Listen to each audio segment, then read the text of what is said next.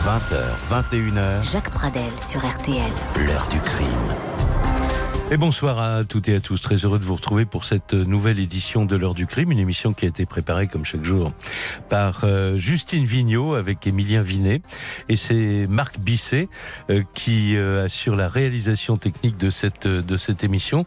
Un nouveau numéro donc de, de l'heure du crime qui tient à marquer l'épilogue ce soir de 25 ans pratiquement d'attente euh, pour la famille et pour les proches de Stéphane Dietrich. Stéphane Dietrich, en 1994, était un jeune homme de 24 ans, un étudiant sans histoire que l'on a retrouvé au matin du 5 juillet 1994 aux portes de Belfort dans un bois lardé de 111 de 11 coups de, couteau.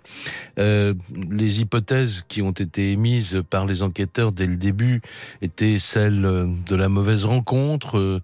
D'une vengeance éventuelle, d'une erreur sur la personne, euh, d'un drame euh, né d'une double vie, d'un crime gratuit d'un tueur en série, mais aucune de ces hypothèses pendant 21 ans euh, n'avait pu déboucher sur une piste sérieuse. Et puis, il s'est passé quelque chose en 2013. En 2013, deux anciens élèves d'un lycée de Belfort, je crois, regardent la télévision, ils regardent France 2, et euh, il regarde l'émission d'Arnaud euh, Poivre d'Arvor et, de Jean-Marc Bloch, euh, non élucidé.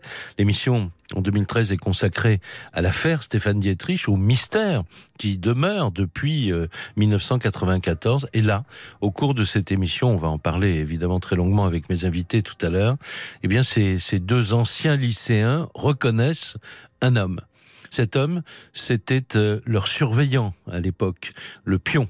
Et ce pion, il n'avait jamais oublié son existence parce qu'il se trouve qu'il leur avait proposé de l'argent pour tuer un homme. Et ils ont fait évidemment le rapprochement. Ils se sont dit, mais peut-être que le mystérieux euh, tueur euh, de l'affaire Dietrich et peut-être cet homme-là, ils ont contacté la justice, etc. Bon, il y a eu une enquête, et puis il a encore fallu attendre deux ans, 2015, pour que euh, ce meurtrier présumé, puisque son procès va s'ouvrir lundi prochain, avoue pour libérer, comme on dit, euh, sa conscience, après avoir été, il faut le dire aussi, confronté au témoignage de ces deux anciens lycéens. Voilà, nous parlons de cette de cette affaire euh, parce que euh, nous avons été, euh, je, je, parle pour RTL, mais aussi pour d'autres d'autres médias ou Arnaud Poivre d'Arvor, toujours frappés par l'extraordinaire ténacité de la famille de Stéphane Dietrich, de son frère euh, Sylvain, euh, qui est mon invité ce soir. Bonsoir. Bonsoir Jacques et bonsoir à vos auditeurs. Et merci donc d'avoir accepté notre invitation. Vous êtes venu avec Henri Volkovitz. Bonsoir monsieur. Bonsoir Jacques. Vous êtes un ami de la famille Dietrich et vous êtes aussi euh, de très longue date, depuis 1996, membre de l'association des amis de Stéphane Dietrich. C'est Sylvain Dietrich, une association qui s'est créée très vite euh, dans, les deux années qui ont suivi euh, ce, crime. Pour tenter quoi finalement? Ben, Tout d'abord, c'était Jacques le fait de, rendre euh, en quelque sorte justice à Stéphane.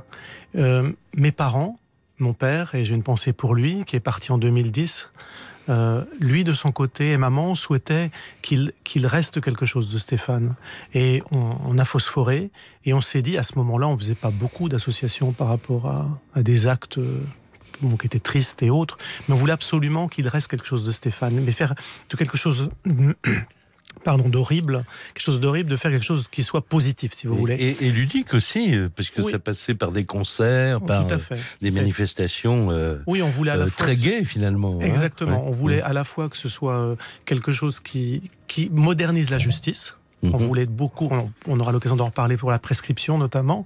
Et puis, on souhaitait que, que Stéphane, qui était un jeune homme formidable, c'était quelqu'un qui était altruiste, qui aimait les autres, qui, qui encourageait les autres. Mmh. C'était une personne, si vous voulez, qui, quand on le connaissait, euh, était vraiment toujours enjoué, s'intéressait à tout. Donc, si vous voulez, moi je parle bien sûr non pas ce soir avec le visage du frère, mais je parle avec comme si je vous racontais une histoire, mais mmh. une histoire vécue. Bien sûr, et, ouais, et c'est vrai ouais. que quand on a créé après cette association en avril 96, on a eu des soutiens, tout d'abord de beaucoup d'anonymes qui sont venus nous rejoindre. Et puis par la suite, pour que ça ne tombe pas dans l'oubli, moi j'ai souhaité qu'il y ait aussi des personnalités. Et c'est vrai que euh, bah, des gens d'horizons complètement différents, que ce soit euh, des politiques, des littéraires, des, des, artistes, sont venus pour nous soutenir. Et je dois dire que c'est très très difficile pour ces personnalités parce que c'est pas comme aller défendre les petits lépreux de Jakarta ou de faire des modes actions sur euh, quelqu'un qui peut lutter contre le cancer. On ne sait pas, vous faites la démarche, vous savez pas si les gens sont pas responsables non plus de quoi que ce soit dans cette affaire. Et donc j'ai trouvé, et j'oublie jamais, toutes ces personnalités, elles étaient plus de 120, 130, à nous avoir aidés, Mhm. donner leur nom pour que ce comité de soutien pour cette association des Amis de Stéphane soit quelque chose qui puisse euh, perdurer et qu'on puisse en parler après dans les médias, puisque vous savez bien que... Voilà, et eh bien justement, et c'était la, la, la, bonne, la, bonne approche, puisque bon, vous ne pensiez pas, je pense, trouver à travers ces manifestations euh, des témoignages, mais vous les espériez, peut-être qui pourraient faire avancer une enquête qui s'est enlisée pendant 21 ans. Vous avez pensé pendant ces 21 ans que euh, c'était finalement, euh, ben voilà, que on trouverait jamais. Certains amis m'ont dit mais tu t'oublies. Et au fond de moi-même, j'ai toujours pensé, Jacques, et je le dis pas par rapport au résultat, mais j'ai toujours pensé qu'on trouverait. Mhm. Et je devais, parce que vous savez, la personne qui va être jugée la semaine prochaine, elle a de son côté été euh, une personne qui a enlevé la vie physiquement en enlevant la vie à mon frère. Mais psychologiquement, elle a tué aussi mon père. Parce que quelques mois après, mon père a, déclenché, déclenché, un cancer et euh, il s'est battu de nombreuses années parce que c'était un lutteur. Mais euh, si vous voulez, je peux, on ne peut pas oublier tous les, soldats parmi les personnalités, il y avait des gens comme vous voyez, des, humoristes comme Eli Kaku, mhm, qui m'ont mhm. envoyé des, un message qui était euh, vraiment là, pas l'humour de Mme Sarfati, si je puis dire. Hein. C'était euh, derrière aussi la démarche, on voyait qu'il y avait aussi beaucoup d'humanisme à travers les gens et d'humanité, tout simplement. Et pour vous, euh, Henri Volkovitz, donc ce, ce combat, parce que c'était un combat ludique, mais un combat quand même, euh, vous pensiez qu'il finirait par payer un jour? J'ai jamais euh, trop euh, réfléchi euh, à ce que ce combat allait devenir. Ce que je savais, c'est que ce combat devait être mené. Mhm. Et ce que je voudrais dire aussi par rapport à l'association, c'est que au-delà de, de, de, de l'existence dont on, on, a parlé, de la ténacité de Sylvain, l'association aide aussi ceux qui, en France en tout cas, sont dans le même cas. Euh, l'association leur offre un soutien, mhm. leur offre aussi euh, des conseils.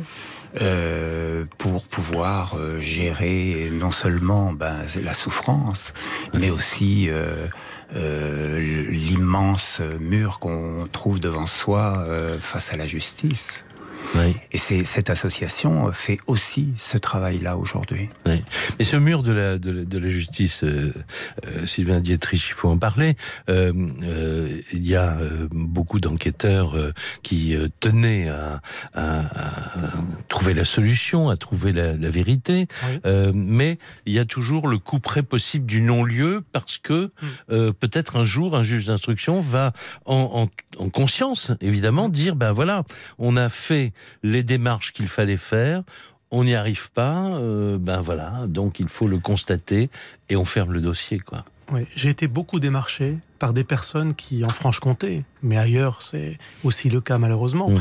vous avez des personnes qui ont vécu des drames similaires aux nôtres, et au bout d'un an, un an et demi, deux ans maximum, avaient en face le même juge d'instruction qu'on avait à ce moment-là, qui rendait des non-lieux. Et si vous voulez, pour se reconstruire ou pour être euh, tout de suite en ordre de bataille et, euh, essayer de trouver la vérité, je peux vous assurer que pour certaines familles, c'est ça n'a pas été le même cas que nous. Nous, c'est notre colère qui nous a, euh, c'est notre révolte intérieure qui nous a permis de, de, faire face, si vous voulez, parce qu'on voulait faire quelque chose de, constructif.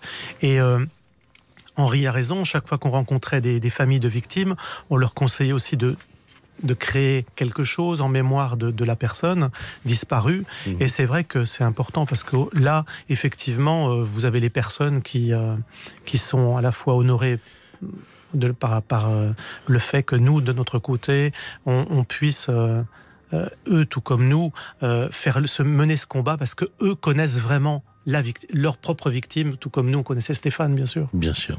Alors ce procès, donc, euh, qui sera très suivi, euh, commence lundi prochain. Il va, il est prévu pour durer jusqu'à vendredi euh, prochain, donc du 14 au 18 janvier. Mmh. il va se dérouler devant la cour d'assises de Haute-Saône et du territoire de, de, Belfort, à Vesoul. Et dans un instant, avec vous et avec également Henri Volkovitz, nous allons revenir sur ces dizaines d'années quand même, hein, 25 ans, euh, avec euh, des rebondissements, avec des espoirs, avec des pistes qui se révèlent euh, vraies ou fausses. Et puis euh, surtout, on va parler de cet extraordinaire rebondissement d'une émission de télévision qui euh, change les choses et qui permet finalement à la vérité d'aboutir. À tout de suite. L'heure du crime sur RTL. 20h21h. L'heure du crime. Jacques Pradel sur RTL. Les invités donc de l'heure du crime ce soir, euh, Sylvain Dietrich, frère euh, de la victime, euh, et Henri Volkovitz, membre de l'association des amis de Stéphane Dietrich.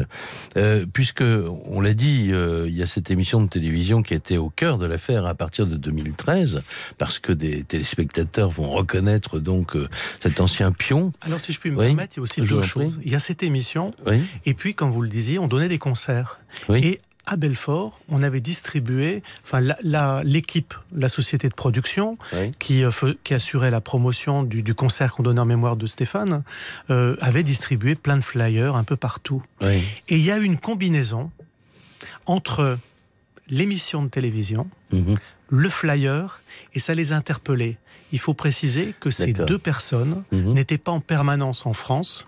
Elles étaient parfois de l'autre côté de la Méditerranée et n'était pas en permanence, donc n'avait pas suivi tous les éléments. et c'est vrai qu'il faut reconnaître que lors de cette émission mhm. euh, d'Arnaud, il faut dire que même flouté, les personnes ont reconnu euh, la personne qu'ils avaient sollicité pour tuer quelqu'un, pour éliminer dire son nom, c'est Christophe Blind. Il est présumé. Christophe Blind. Euh, euh, mm. pardon. Il est, il est présumé. donc, il est le meurtrier présumé de, de votre frère jusqu'à l'issue, évidemment, de ce procès. Pour l'instant, il est présumé innocent jusqu'à la sanction éventuelle de la de, de la justice. Alors puisque justement il y a eu quand même cet événement avec cette émission de télévision. Tout à l'heure, on, va entendre un certain nombre euh, de de documents qui ont été diffusés ce, fameux soir. Mais d'abord, je voudrais qu'on revienne, même si c'est forcément toujours difficile euh, pour vous de d'évoquer cette euh, découverte euh, macabre, revenons sur les, faits, les, les éléments de cette soirée du 4 juillet et sur la nuit du 4 au 5 juillet 1994. Alors, maman qui est à nos côtés, qui est à mes côtés, euh, était présente et mon père était bien sûr euh, à la maison et mon frère donc euh, n'avait pas prévu de sortir ce soir-là et il reçoit un appel de Christophe Blain lui disant j'ai des soucis personnels, il y a des choses qui ne vont pas au niveau de ma famille et mhm. donc voilà, il faudrait absolument qu'on puisse sortir. Et votre maman s'était exprimée dans cette émission euh, donc de, 2013, on va l'entendre maintenant. Elle, racontait ce qui s'était passé le soir de, la disparition, donc ce que vous venez de, nous expliquer. Euh, il devait partir en vacances hein, le, lendemain euh, et Stéphane la prévient et prévient sa famille qui va sortir pour voir cette, cette amie. Écoutez la suite. Il m'a dit, maman, un quart d'heure. Moi, j'ai attendu. Je n'ai pas fermé les portes. J'attendais mon fils. Vers 23 heures, j'ai dit, tiens, Stéphane n'est pas rentré. Puis après, il le retournait, le retournait. Et puis finalement, bon, ben, la nuit, qu'est-ce que j'ai fait Des va-et-vient? Puis j'ai dit, c'est bizarre quand même que le gamin ne soit pas rentré. Enfin, on disait sur le gamin. Et il m'a dit, maman, un quart d'heure, une demi-heure. Et j'attends toujours mon fils. Alors, euh, voilà, on ne sait pas ce qui se passe. Et puis, il rentre pas. Et puis, euh, comment est-ce que vous apprenez euh, euh, qu'il y a eu un drame? Alors moi, je, vis à Paris, donc mmh. bien sûr par le biais d'amis qui viennent me chercher là où je travaillais, ben, j'apprends que, que mon frère, ben, il y a un problème, on m'explique et donc ben, j'apprends le, le, drame. Et dans la foulée, on me dit, il y a eu un problème, c'est arrivé à la fête foraine de, Belfort. Il y avait une fête foraine près de ce bois où on a retrouvé. Euh, pas trop loin, euh, pas, trop, loin, mais bon, à excentré. C'était quand même euh, pas au cœur de la ville. Et donc, et je me, je m'entends encore dire, mais, qu'est-ce qui fichait à la fête? Mais je, je, comprenais pas parce que c'est. Enfin, vous voyez, on vous dit ça, il faut, faut, faut comprendre l'événement, il faut l'assimiler. Bon, c'est pas évident. Et donc, je prends la route avec des amis et puis on va, on va retrouver mes parents pour les soutenir. Oui, bien sûr.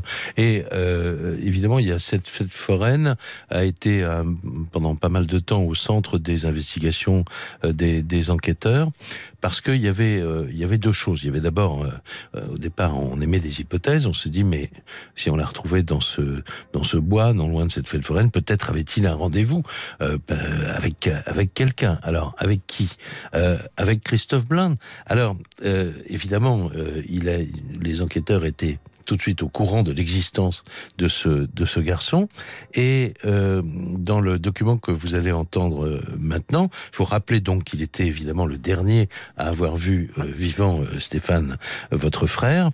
il est convoqué par la police pour un interrogatoire, pour une audition. Et ce qu'il affirme avoir fait le soir de cette disparition éveille les soupçons des enquêteurs. C'est ce que disait dans son émission Arnaud Poivre d'Arvor. Les enquêteurs commencent par demander à Patrick ce qu'il a fait après avoir déposé Stéphane à la fête foraine. Quand il est arrivé chez lui, euh, il est parti, il, ne s'est pas couché, il est parti euh, se balader au bord du canal. Cette histoire de promenade nocturne au bord de l'eau intéresse beaucoup les policiers. Ils savent en effet par expérience qu'un homme qui vient de commettre un crime a parfois un comportement étrange. Bertrand Faisance est psychologue. Il n'a pas travaillé sur cette affaire, mais a accepté de nous expliquer comment les auteurs de meurtres réagissent habituellement juste après le passage à l'acte. Celui qui a frappé dans une tension anxieuse, avec, euh, qui explique cet acharnement, ces nombreux coups de couteau, il devait être complètement, euh, exténué à la fin et, et a dû errer euh, pendant plusieurs heures après avoir commis son méfait, j'imagine. Alors, il y avait cela, il y avait, il faut le dire, mais on ne veut pas l'entendre, on va pas refaire toute l'histoire, mais les constatations du médecin légiste sont importantes parce que, au-delà de, l'analyse des, coups portés, euh, il avait surtout noté, c'était le docteur Michel Sapanet, qui est très connu euh, comme médecin légiste en France, euh, c'est lui qui avait réalisé l'autopsie de Stéphane, et il avait remarqué surtout l'absence totale de blessures de défense. D'où l'idée que peut-être il connaissait son assassin. Alors évidemment, 25 ans après, et surtout, euh, bon, après, euh, voilà, le procès commence lundi, euh, et, et, disons que Christophe Blain a avoué euh, ce, ce, crime. Voilà, on lui a pas dans, dans chaque euh, déposition, euh, c'est affirmé. Il l'affirme à chaque fois. Il avoue, voilà, donc il, il s'explique, etc. On reviendra là-dessus. Mais donc il y avait déjà des éléments qui faisaient que on pouvait penser que effectivement peut-être Stéphane connaissait son, son meurtrier. Alors on va faire une pause tout de suite et ensuite, si vous le voulez bien, on va revenir quand même parce que c'est justement facile une fois que l'affaire est connue, que la vérité a éclaté euh, d'avoir un avis sur ce qui s'est passé, mais sur le moment, ça a duré 21 ans ces investigations infructueuses et beaucoup d'autres hypothèses avaient été émises par les enquêteurs. On va revenir sur quelques-unes d'entre elles ensemble. Jacques Pradel sur RTL, l'heure du crime. L'heure du crime. Jacques Pradel. Jusqu'à 21h sur RTL. Avec euh, Sylvain Dietrich euh, et Henri euh, Volkovitz, membres de cette association dont on parlait tout à l'heure, l'association des amis de Stéphane Dietrich, on revient sur ce, ce, long, long, long parcours et on imagine que ça a été bon, un calvaire, quoi. C'est 21. C'est un véritable chemin de croix. C'est un, chemin de croix, quoi, un chemin De croix. Oui, tout à fait. Alors, en plus de cela, il y a des tas d'éléments qui me reviennent comme ça en, en réévoquant l'affaire, parce qu'on avait été amené à faire un certain nombre d'émissions, euh, voilà, au fil des au fil des années. Il y avait quelque chose qui avait étonné beaucoup votre maman, je crois, c'est que alors il devait partir en voiture le lendemain avec Christophe Blain. dans, voilà. Et quand on retrouve la voiture, il y a la carte de crédit de votre frère tableau de bord. qui se trouve sur le tableau de bord. C'est vrai. maman donc euh, était tout inquiète. Bien sûr, elle était très inquiète ainsi que mon père euh, toute la toute la nuit. Donc ils attendent mon frère puisqu'il n'était bien sûr pas rentré. Et euh, automatiquement après, elle demande à Christophe Blain de l'emmener au commissariat. Et il s'exécute. Il vient la chercher en voiture. Et là, elle demande à mon père de rester à la, à la maison s'il y avait d'autres informations qui pouvaient tomber. Et elle part au commissariat. Et là, au commissariat, donc bien sûr, elle demande aux personnes qu'elle côtoie, elle leur explique que ben voilà, elle n'a pas vu euh, son fils. On lui dit mais il était majeur quand elle donne l'âge et tout. Toujours voilà. ce qu'on dit dans ces cas-là. Je crois que maintenant ils reçoivent un peu mieux les gens. Oui, c'est sûr. C'est beaucoup mieux, il paraît.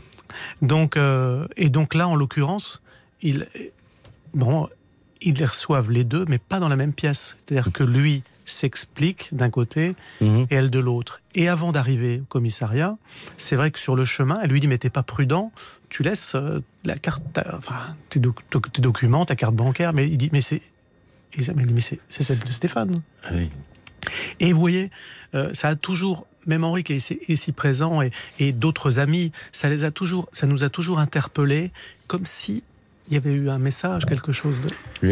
Je pense que oui, effectivement, parce que euh, c'est vrai, je suis membre de, de l'association de, depuis de les premières heures, mais je suis surtout euh, euh, ami de la famille de très très longue date, et donc je, je connais bien Stéphane. Mhm. Et ça n'est pas Stéphane. Stéphane n'aurait jamais laissé sa carte de crédit euh, sur le tableau de bord d'une voiture qui ne lui appartient pas, puisque c'était, ce n'était pas tout de même pas sa, voiture. Donc je ne pouvais pas reconnaître Stéphane dans, dans, dans un acte. J'ai toujours plutôt pensé que la carte de crédit avait été laissée par Stéphane sur le tableau de bord parce qu'il voulait éventuellement comme ça laisser oui voilà pourquoi pas pourquoi pas on pouvait vraiment imaginer euh, ce scénario là oui. Alors, euh, il y a effectivement des ratés comme dans toutes les enquêtes. Il y a des prélèvements qui n'ont pas été faits. Euh, il y a un certain nombre de d'éléments qui auraient pu être quand même peut-être qui auraient pu alerter peut-être un peu plus les enquêteurs. La voiture, par exemple, elle avait été lavée. Oui, tout à fait. Mmh. Et elle possédait aussi euh, deux, gros couteaux. Oui. Et euh, qui était ce qu'on a retrouvé sous le, sous le siège. Tout à fait. Mais il n'y a pas eu de prélèvement de fait ni d'analyse de, ces, euh, de ces couteaux. Donc on ne sait pas si c'était l'arme du crime ou pas. Peut-être que le procès permettra de, de, jeter une lumière là-dessus. il y a également le fait que bon, Christophe Blain dit ben, il s'est promené, il n'a pas d'alibi vraiment très concret, il s'est promené voilà, un peu au hasard. Et puis euh, il est revenu euh, il avait une amie je qui, était en congé, qui, était en, congé, Elle était en congé. D'ailleurs, il faut, dire, c'est très simple. On, va redresser aussi un petit portrait. C'est-à-dire que vous avez des personnes, vous le savez, vous avez les vrais amis. Ceux mhm. qui sont là dans les moments de joie comme dans les moments de peine. Pour les amis, vous avez des amis qui se disent amis, mais qui sont tout le temps là pour leur propre profit, si vous voulez. Et Stéphane, qui était bon, vraiment la bonté même, mon père qui était très clairvoyant, disait toujours à maman, qui est ici présente, et il, disait, il lui disait toujours, euh, il profite de toi. Et mon père était quelqu'un vraiment de très juste. Henri l'a mmh. bien connu. C'était pas quelqu'un qui disait du mal d'autrui ou etc. C'était pas du tout genre. Et vraiment, il était toujours. Il disait, mais il n'est pas franc du collier. C'est incroyable, ça bien avant les événements. il y a quelque chose qui fait que. Il trouvait que Stéphane payait peut-être un peu trop souvent pour lui aussi. Euh, voilà, on parlait de carte de crédit. Euh, oui, il, euh, trouvait que bon, il était trop généreux certainement. Comment on a constaté qu'il manquait 500 francs On était en francs. on avait le petit, on avait, ah, il y avait le, petit ticket. Donc il s'était servi de sa carte bancaire pour retirer de l'argent qu'on n'a jamais mm. retrouvé. ah ben, il y a une version de, de Christophe Blain qui va amuser vos auditeurs, puisque bon, même si c'est triste parfois ce dont on parle, il faut quand même, amuser, faut quand même un peu s'amuser. Il dit qu'il l'a laissé dans une poubelle. Alors j'espère que ça a fait des, des, qu'il y a des éboueurs qui étaient heureux du côté de Belfort. Euh, alors, bon, mais il est mis hors de cause, Christophe Blain. Ah ben Malgré, il y, y, a un petit faisceau d'éléments, mhm. il n'y a rien de concret. Il faut dire aussi que ça se passe le 4 juillet, il est reçu deux mois après, c'est plutôt rare d'être en garde à vous deux mois après quand, euh, quand vous quand il y a des événements pareils. Donc il ne faut pas non plus être assassiné l'été, parce que le rythme des fois de la justice ou des enquêteurs n'est pas le même. Que, les débuts d'enquête qui sont euh, primordiaux en général n'ont pas été exploités comme euh, ils auraient dû. Quoi. Vous le résumez parfaitement. Alors au chapitre des hypothèses, les, enquêteurs s'étaient dit aussi peut-être il y a eu une agression, peut-être que Christophe Blain a assisté à cette agression, qu'il est euh, voilà qu'il a pris la fuite. Après tout, ça, ça, peut s'expliquer. Et pour, pour oui, mmh. pour aller dans votre sens, nous on a souvent pensé avec maman que euh, Christophe Blain avait lui un rendez-vous et que de son côté, euh, il avait demandé à Stéphane d'être peut-être euh, à l'intermédiaire et de son côté, donc voilà, c'était c'était plutôt que, ça, ça avait mal tourné et que lui était, était parti, s'était sauvé quoi. On, pensait ça, voilà. Et qu'il disait pas la vérité sur la fête foraine, puisque on était persuadé que Stéphane, en pleine nuit, et la tenue qu'il avait, sans prendre les clés de chez mes parents, parce qu'il était quand même, euh, donc depuis cinq ans, il vivait euh, à Besançon où il était, donc euh, il était jeune étudiant. Mais vous voyez, tout ça faisait que ça ne tenait pas la route. Après, il faut aussi convaincre en face de soi, parce que vous avez des, policiers, ils sont tellement confrontés à des familles qui sont où ça s'embrasse pas le soir, où ça s'embrasse pas le matin. Alors des familles unies où les gens se parlent, où se disent les choses, où il y a de la tolérance ils sont pas souvent, euh, ils sont pas souvent confrontés à ça. Donc, euh, je comprends aussi, mais j'en veux aussi souvent aux juges d'instruction de l'époque, parce que certains enquêteurs ont eu des très bonnes idées, mais qui n'ont pas été reprises. Et vous le savez fort bien, pour la justice. Ah, maintenant, il y a plus de Vous avez des exemples en tête bah, Nous, on avait, on avait, pour motiver quand il y a eu le non-lieu, on avait quand même 13, 13 points qu'on avait euh, euh, travaillé avec nos, avocats. Et euh, bah, il, y avait, il y avait toute cette recherche, comme vous le disiez, sur, sur le véhicule, sur les, vous voyez, les prélèvements, il y avait les couteaux, il y en a, enfin, il y avait énormément de choses. Il y avait 13 points qui n'étaient pas négligeables. Et, et d'un bloc, on vous dit non, il y a non-lieu, au revoir. Circuler, il n'y a plus rien à voir. Alors, il y a eu ce qu'on a pu penser être un vrai rebondissement parce que il faut dire aussi que pendant très longtemps, je ne sais pas ce que ça a donné dans la suite de l'instruction, mais les enquêteurs se demandaient si euh, euh, Stéphane avait été tué sur place. Oui. Ou, d'où l'examen de la voiture qui aurait pu être euh, très très important. et il y a une femme, coup de fil anonyme, qui appelle le 17, hein, police secours, et qui va faire donner un témoignage qui va peut-être donner une autre idée du scénario possible de ce qui se serait passé. Oui, c'est une foraine. Une foraine, voilà. Elle dit, mais je peux pas donner mon nom, je veux pas parler parce qu'on va se venger, etc. Mhm. Que, que, disait cette femme Et avec le recul... Euh, bah, C'est-à-dire qu'il y avait elle effectivement... était de bonne foi Oui, elle était, elle était de bonne foi. Bon, elle avait été addicte à l'alcool, bon, c'était son problème. Mais je veux dire, cette femme-là avait entendu, euh, cette même nuit, deux personnes, mais qui n'étaient en l'occurrence, Stéphane, Stéphane n'était pas, n'était pas proche, mais elle a pensé que par rapport à l'événement, effectivement, que ça correspondait à ce qu'elle avait entendu euh, près de chez elle. Mhm. Donc elle était effectivement de bonne foi, elle, de son côté. Oui. Elle a été retrouvée, enfin. Elle a été retrouvée, elle a identifiée. identifiée. Euh. Et puis après, elle est revenue sur ses, sur ses propos parce qu'elle avait été menacée. Et puis les deux personnes, en l'occurrence, la, personne qui était, euh, on va dire, euh, mm. vraiment qui était la, personne qui aurait pu commettre l'acte et s'est donné la mort. Voilà, c'est ça ce que j'allais dire. Il y a eu mm. un suicide. Ah, les rebondissements, on en a pas manqué. Dans le milieu des forains aussi, mm. on ne parle pas euh, vraiment, beaucoup. donc bon. Alors après, l'hypothèse qui était envisagée par les enquêteurs, c'était la méprise. C'était l'erreur sur la personne. Ils avaient des raisons d'émettre cette hypothèse? Ben, Il y avait une personne qui était venue spontanément voir mes parents et voir bien sûr la police en disant voilà, il militait, c'était un militant écologique et euh, de son côté, euh, comme il, euh, vous savez, cette période-là, on tombait à la fin des Eurocaines de Belfort et donc lui de son côté, il trouvait qu'il y a tous ces jeunes, etc. Ça souillait l'eau, enfin, on pouvait déplacer l'événement un petit peu ailleurs et il défendait ça. Et ce, ce même jour-là, lui faisait une pétition et il avait un peu le style de tenue que Stéphane portait quand quand Stéphane s'habillait cool, quoi. Euh, voilà, quand il était à la maison. Et il était là dehors, il faisait sa pétition. Et donc, il, vient voir mes parents, dit c'est moi qu'on voulait tuer. encore rebondissement une nouvelle fois. c'était, c'est pas lui qu'on voulait tuer. Une pause et on se retrouve dans quelques instants.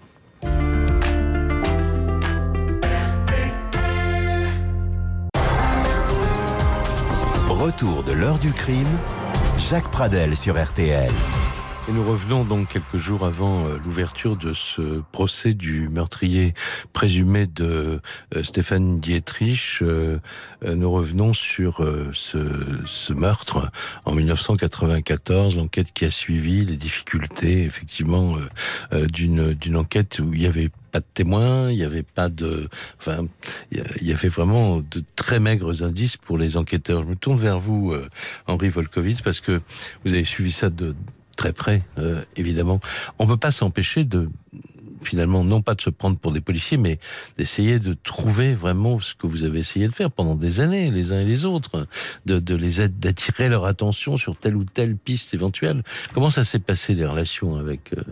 Les relations, moi je les avais pas euh, directement avec mhm. avec la police, bien que euh, avec les enquêteurs. Parler, oui. Mais euh, j'entendais parler de choses, on, les évoquait avec euh, avec la famille. Mais à cette époque-là, la, justice était quand même pas dans une, dans un échange d'informations euh, qui permettait aussi à la famille de s'exprimer correctement, de demander, de demander peut-être des, des, compléments d'enquête. moi, ce qui m'avait surtout surpris, c'était le le, le, le on sait quand même, enfin je veux dire, on a toujours su que 90, dans, 90% des cas, la, la, dernière personne qui a vu euh, la victime... Ça se passe souvent euh, parmi les proches de la victime, que ce soit des proches dans la famille ou des proches euh, à l'extérieur de la famille. Et que les, gardes à vue, peu nombreuses, aient été si courtes, de si courte durée. Euh, déjà moi à l'époque, ça, ça m'interpellait. Mais la famille qui n'avait, alors là pour le coup, vraiment aucun contact possible avec euh, le juge d'instruction de l'époque, euh, pouvait difficilement demander de faire mieux. Quoi. Vous étiez vraiment devant un mur euh, parce que on peut en, en parler parce que c'est vrai qu'on dit souvent que la justice est inhumaine ou que certains juges d'instruction ont ce, cette comment dire, cette attitude qui peut être jugée comme de l'inhumanité. Euh, ça n'est pas toujours le cas d'ailleurs. Euh, mais comment vous avez, quelles ont été vos relations à, la fois avec euh, le, les juges, parce qu'il y a eu plusieurs juges d'instruction. Quand est-ce qu'a est intervenu le premier non-lieu? Est-ce qu'on vous a prévenu de ça avant? Enfin, Pas du tout. On, a eu les informations par la presse. Mmh. C'est dur à vivre. C'est dur. Et puis, je crois qu'elle a reçu mes parents une fois. Et elle a dit je vous recevrai par la suite et tout, et elle les a jamais reçus. Moi, j'avais appelé une fois de, Paris pour lui demander des nouvelles sur l'affaire. Elle m'a dit mais demandez à votre avocat. Elle m'a raccroché au nez. Alors que j'étais vraiment très courtois, très correct. Non, c'est dur, c'est dur. Et je me suis dit à ce moment-là, mais alors le et ça, ça vous, vous savez, vous la colère froide, c'est pire que le reste. Vous vous dites mais c'est alors c'est comme un vol de, de bicyclette quoi. C'est considéré comme tel.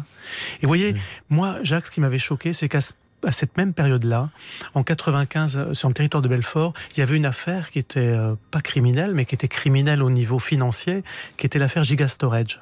Mmh. Et là, contrairement aux affaires de crimes de sang, elle avait déployé, cette juge d'instruction, des trésors d'imagination pour même enfermer le président du conseil régional. Mmh. Alors là, nous qui passions pour des gens un petit peu révoltés, c'était presque sa, tête avec les fourches qui, défilaient dans, les mm. rues de Belfort, je peux vous dire. Et parce qu'à Belfort, il y a le lion, pas pour rien. Hein. le lion de Belfort qui protège la ville, il n'est pas, là pour rien. Et je peux vous dire que ça aboutit sur un non-lieu. Je pense que ça la passionnait plus ce qui étaient les problèmes financiers que ce qui était de, les, problèmes euh, de crimes et, et le premier non-lieu, alors il a, il bah, C'est toujours avec le même magistrat, elle n'avait jamais changé. Euh, bah, à quelle époque alors ça C'était bah, que... C'était de, bah, de 94 jusqu'à 2002. Euh, après, on est allé en cassation jusqu'en 2003. Et après, il y a eu 10 ans de prescription qui couraient. C'est ça. Vous étiez à partir de 2003 oui. dans la période de prescription. Exactement. Ce qui est incroyable, c'est que le rebondissement, il est de 2013. Exactement. C'est-à-dire pile poil quelques, 10 ans, quelques, quelques semaines ou quelques jours même. Mais quelques jours. Quelques jours. C'était, c'était la personne pouvait continuer à avoir les pieds en éventail à Sainte-Maxime où il résidait. Et vous, oui, parce qu'il était dans le Var, il avait, quitté, la, soleil, il avait quitté la région. Mmh. Mais et, vous, de votre côté, pendant ces dix ans, c'était quand même une course pour euh, parce que on en entend maintenant parler, puis on en parle beaucoup euh, et on l'évoque aussi même dans les feuilletons de télévision, cette période de prescription où un simple témoignage peut relancer une affaire. Souvent, d'ailleurs, les magistrats inventent un peu euh, une action euh, un peu bidon, mais simplement pour reculer la période de, prescription. On a, à Belfort, on n'avait pas cette chance-là avec ce magistrat-là, mais on a eu un magicien. On a eu un procureur qui, se prénomme Alexandre et son nom de famille Chevrier, qui a été un type exceptionnel. Parce que on n'a rien demandé. Il nous a reçus. Après, après le non-lieu, donc. Euh, après le non-lieu. Il nous a reçus, mais il a dit mais c'est quand même étrange. J'ai relu le dossier, votre frère, tout ce que je vous disais, donc ça faisait plaisir que quelqu'un d'autre avait un autre regard. Et, et euh, je parle pour la justice. Il y a des enquêteurs qui ont mal travaillé, mais il y a des enquêteurs qui ont très bien travaillé, mais qui n'ont pas, été relayés, qui n'ont pas été relayés. Et en revanche, lui était formidable et il s'est donné les moyens.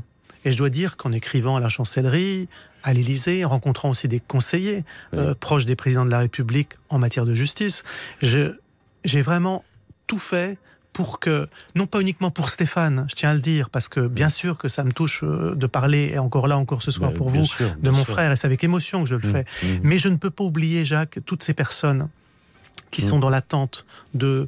Euh, on leur dit rien, on communique pas. Alors ça évolue un peu, mais ça mhm. dépend les coins. Vous avez des gens qui, ne savent rien. Moi j'ai encore euh, il y a une dizaine de jours, j'ai une dame qui m'a dit mais c'est formidable ce que vous avez fait avec euh, votre association et tout, mais, mais mais moi maintenant la prescription, ça y est, on ne fera plus rien. J'ai la prescription et j'ai des doutes sur quelqu'un, mais on m'a jamais écouté. Vous voyez, c'est ça que vous recevez et vous vous dites mais qu'est-ce qu'on pourrait faire pour ces gens-là pour que ça change?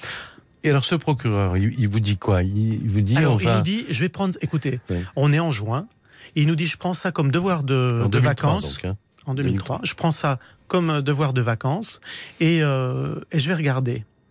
Euh, et donc après, si vous voulez, il revient et en octobre, il nous, il nous contacte et il nous dit, euh, bah écoutez, franchement, il y a quelque chose qui ne va pas. Donc il jette pas le discrédit sur sa collègue, bien sûr. Mhm. Mais en revanche, on est un peu soulagé parce qu'on se dit enfin quelqu'un qui représente la justice au sens noble du terme. Mhm. Parce que des fois, vous savez, on préfère Louis IX, Saint-Louis qui rendait la justice sous son chêne, on préfère des fois. Euh, et, donc là, ben voilà, on est, euh, on, est satisfait de savoir que lui, il va faire bouger les choses et il, veut que, que, ça bouge. Mais qu'est-ce qu'il a fait ah ben, il, a, il est intervenu avec bah, les gardes des Sceaux, avec, euh, il mhm. a fait beaucoup de démarches. Oui, mais pour pour que pour que ça se ferme pas, que le dossier ne se referme pas, et qu'il y ait des éléments nouveaux. Donc il ouvre avec et, et après son nommé. donc le, dossier a été rouvert après ce. Et, et c'était pas Belfort après par un juge d'instruction de Montbéliard. Oui. Qui a... Mais sur la base de quoi alors Il y avait, il Il y avait, il y avait pas d'informations exceptionnelles. Simplement sur les faits, euh, il voulait étayer des recherches sur. Voilà, euh, il voulait se donner une seconde chance, on va dire, d'obtenir peut-être euh, des, des informations nouvelles. Quoi. Oui, tout à fait. Parce qu'il faut bien le dire, pendant toutes ces, pendant toutes ces années, Christophe Blain était la seule personne qui n'a jamais été mise en cause officiellement, d'ailleurs, il n'a jamais été euh, mis en examen hein, dans cette dans cette affaire. Garde à vue, ça me garde à vue. Oui, voilà, mais mmh. euh, dont il est sorti mmh. sans être inculpé, je crois qu'on disait à l'époque. Hein, maintenant, on dit mis en examen. Et alors, c'est vrai aussi que curieusement, parce que moi j'ai relu tout, le, tout ce dossier pour préparer l'émission, on parle souvent de lui. Et bien avant euh, l'émission de, 2013. Euh, par exemple, on va entendre un, très très bref euh, élément qui fait un petit peu plus d'une trentaine de secondes. les journalistes de l'émission, d'ailleurs, non élucidés, s'étaient intéressés aux amis de Christophe Blanc en demandant bah, faites-nous le portrait de, ce, de, cet homme. Hein. Écoutez les réponses obtenues. C'est vrai que ça nous pose un problème de, de conscience professionnelle, presque un conflit de loyauté. On se dit c'est pas possible, c'est pas lui. Donc on va pas creuser euh, dans le sens de sa culpabilité. Au contraire, peut-être qu'on se met un peu sur la réserve. Je dis pas qu'on va le protéger pour masquer quelque chose, mais on se met sur la réserve. On, on va mettre un peu la pédale douce, comme on dirait. Voilà. Moi, il m'était toujours apparu comme quelqu'un de, de sympathique. On a joué au tennis, on a fait quelques sorties ensemble. Pour moi, c'est quelqu'un que j'appréciais. Un beau garçon, euh, sympathique, brillant, euh, plein d'humour, euh, gentil. Voilà, on va maintenant euh, faire une, une, pause, ce sera la dernière dans cette émission. Et puis, euh, on va revenir aux événements euh, de l'année 2013 et ces, ces, jeunes, ces anciens lycéens qui vont découvrir, malgré le fait que les visages aient été floutés dans l'émission, quelqu'un voilà, dont ils n'avaient jamais oublié l'identité. 20h, 21h, l'heure du crime. Jacques Pradel sur RTL. Jusqu'à 21h sur RTL. Jacques Pradel. L'heure du crime. C'est la dernière partie de, de, cette émission consacrée donc euh, à l'affaire, ce qu'on a appelé l'affaire Stéphane Dietrich, avec euh, pendant 21 ans un très grand euh, mystère, et puis peut-être l'idée qu'on n'allait jamais aboutir à quoi que ce soit, malgré la détermination de, des proches et de, et de la famille de, de Stéphane. On en parle avec son frère Sylvain et avec Henri Volkovitz, membre de cette association des amis de Stéphane Dietrich, qui s'est ben euh, oui, euh, pendant toutes ces années, euh, qui a dépensé beaucoup d'énergie pour que d'abord on n'oublie pas, au niveau purement sentimental, j'allais dire humain, ce, ce, garçon de 24 ans, ben, dont on n'imaginait pas qu'il pourrait avoir un destin comme celui-là. Et puis aussi, bien entendu, l'idée toujours dans cette période de prescription qui est très très difficile à vivre pour les pour les proches et pour les familles des, des victimes, l'idée qu'il y a un coup qui va tomber dans dix ans. Alors là, c'était le coup c'était en 2013. Euh, et euh, donc, vous nous avez raconté, euh, Sylvain, comment un procureur de la République ben, s'intéresse vraiment à l'affaire, lit le dossier, fait des nouvelles investigations pour essayer de faire dégager des pistes. Mais il n'y a rien non plus, il faut bien le dire. Et puis 2013, cette émission donc avec euh, Arnaud Poivre d'Arvor et, Jean-Marc Bloch. Comment ça se passe? Ils vous contactent euh, Oui, c'est Marion euh, Garnier qui travaille avec eux. Qui est la rédactrice en chef Tout à fait. de, l'émission. Une femme formidable qui me contacte. Et on échange. Et souvent, elle me disait, c'est vrai que 94, pour nous, par rapport à ça, c'est un petit peu loin. Mhm. Et on discute. Et elle me dit, ce qui l'avait intéressé, c'était le, le combat que nous menions. Et, euh, elle, et donc l'émission se, se, réalise. Bon, c'est pas facile de, de participer, d'être interviewé, de revoir aussi euh, des personnes qui, qui, témoignent, des amis proches. Et c'est émouvant à la fois de, de, voir tout, en quelque sorte, en résumé, en, en une heure et demie, euh, de voir défiler la disparition de quelqu'un qui est parti à l'âge de 24 ans. Voilà. Et c'est euh, vraiment l'émission, euh, un, un, résumé, euh, mais très très enrichi, quoi, de, de, ah oui, concis, de très des investigations. Très concis. Et puis alors, euh, donc euh, quelques jours avant la prescription Quelques jours avant. Quelques jours avant. Le, alors que, comment ça se passe concrètement? C'est l'émission est diffusée.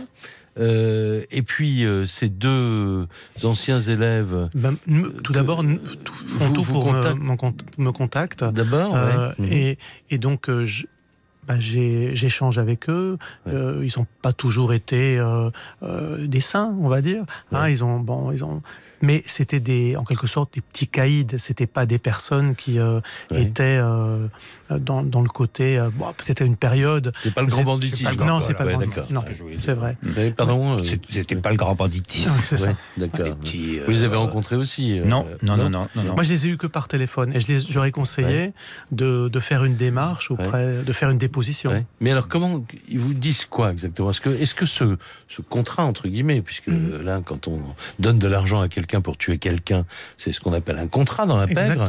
Est-ce que c'était, euh, est-ce que l'objectif était euh, votre frère? Alors, ils expliquent que lui de son côté, par rapport, c'est-à-dire que eux, c'est par rapport aux périodes. Ils ont des repères pour eux et tout, mais c'est la personne qui décrive, si vous voulez. C'est ça qui était perturbant. C'est-à-dire que bah, eux, ils avaient vu que flouter dans l'émission, ils avaient vu ce flyer de spectacle, donc euh, et ils avaient le pourquoi et tout. Et donc, euh, ils me disent, mais euh, nous, on veut absolument témoigner parce que cette personne-là, c'est vraiment votre, c'est cette personne qui voulait qu'on enlève la vie à votre frère. Ah oui, donc qui lui, qui avait parlé de Stéphane. Tout à fait. Tout à fait.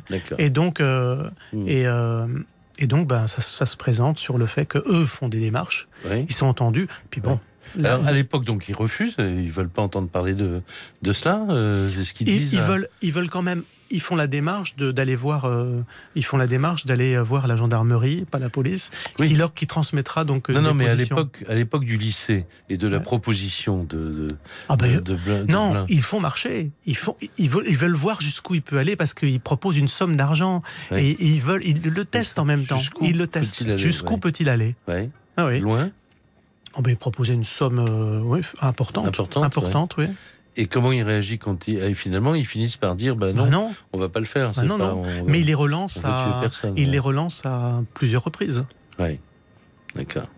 Et c'est donc euh, ce témoignage vraiment capital euh, qui va permettre assez rapidement après leur déposition, évidemment, auprès des, des, services d'enquête, aux enquêteurs donc de convoquer ce Christophe Blain. Oui. Mais il est mis en garde à vue. Il est mis une nouvelle fois en, garde à vue. en 2013 En 2015. En 2015. Oui, c'est ça, mais pourquoi deux ans Alors, on vous a expliqué euh, euh que ça dure deux ans. Mais c'est pas tout de suite sur 2013, c'est-à-dire que ils, euh, bah, ils font la démarche, ils demandent et tout, et puis après l'enquête redémarre seulement. C'est ça, hein, donc il faut. Et parce que y a une certaine inertie. Quoi. Oui, et pendant cette période-là, tous les, tous les acteurs sont entendus aussi. beaucoup de témoignages sont euh, pris en compte à nouveau. L'enquête redémarre à zéro. En 2013, l'enquête redémarre à zéro. D'accord.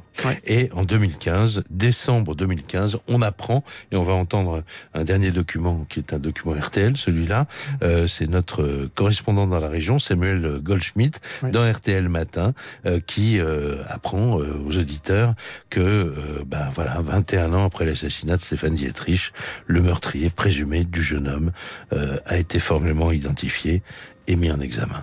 Le dossier a piétiné pendant des décennies. Un non-lieu a même été prononcé en 2002. Il a finalement été rouvert en 2013. La famille, parfois dans l'indifférence, n'a cessé d'espérer. Et hier matin, Sylvain Déterich, le frère de Stéphane et président de l'association de soutien, a appris la nouvelle qu'il attendait depuis 21 ans. On n'a jamais baissé les bras. Quand j'ai appris ça ce matin, j'avais une grande pensée pour toutes celles et tous ceux qui vivent malheureusement des situations identiques aux nôtres. 21 ans après, ça peut être un message d'espoir pour toutes celles et tous ceux qui luttent.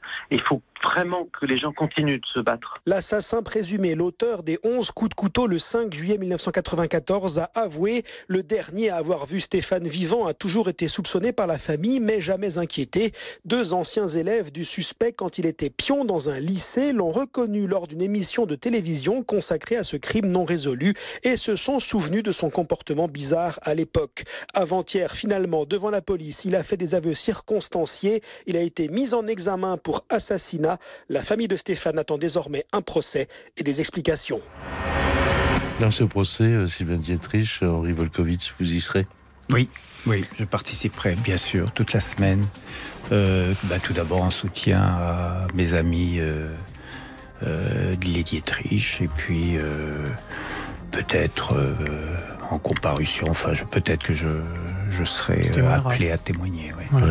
Et pour vous, alors, c'est pour vous, pour votre maman, c'est quoi? Ça va être quoi cette période Quand c'est quatre jours. Quand c'est arrivé, elle avait, elle avait, dit aussi à Samuel que, que c'est un contentement triste. C'est-à-dire hmm. que c'est un contentement triste. C'est quelque chose. C'est l'aboutissement d'un combat, mais en même temps, moi, ce que je voudrais, c'est que la personne soit réellement privée de cette liberté, parce que on sait pour Stéphane, mais on ne connaît pas vous savez, Dr Jekyll et Mr Hyde, euh, mhm. c'est pas que ce ne sont pas que les autres. Donc quatre jours de procès qui devraient aboutir à une vérité judiciaire qui, pour cette fois, devrait être proche de ah, j'aime bien quand la vérité, vérité tout judiciaire. Hein non, mais j'aime bien l'expression vérité judiciaire. Je préfère. Mais c'est bien quand on dit que ça peut ressembler à la vérité tout court aussi. Voilà, je vous remercie beaucoup. Merci et bonne année, Jacques, et à vos auditeurs également. Plein de bonnes choses et bon courage pour votre équipe. Merci à votre équipe également. Euh, oui, non, j'ai encore un petit mot à vous dire, mais après.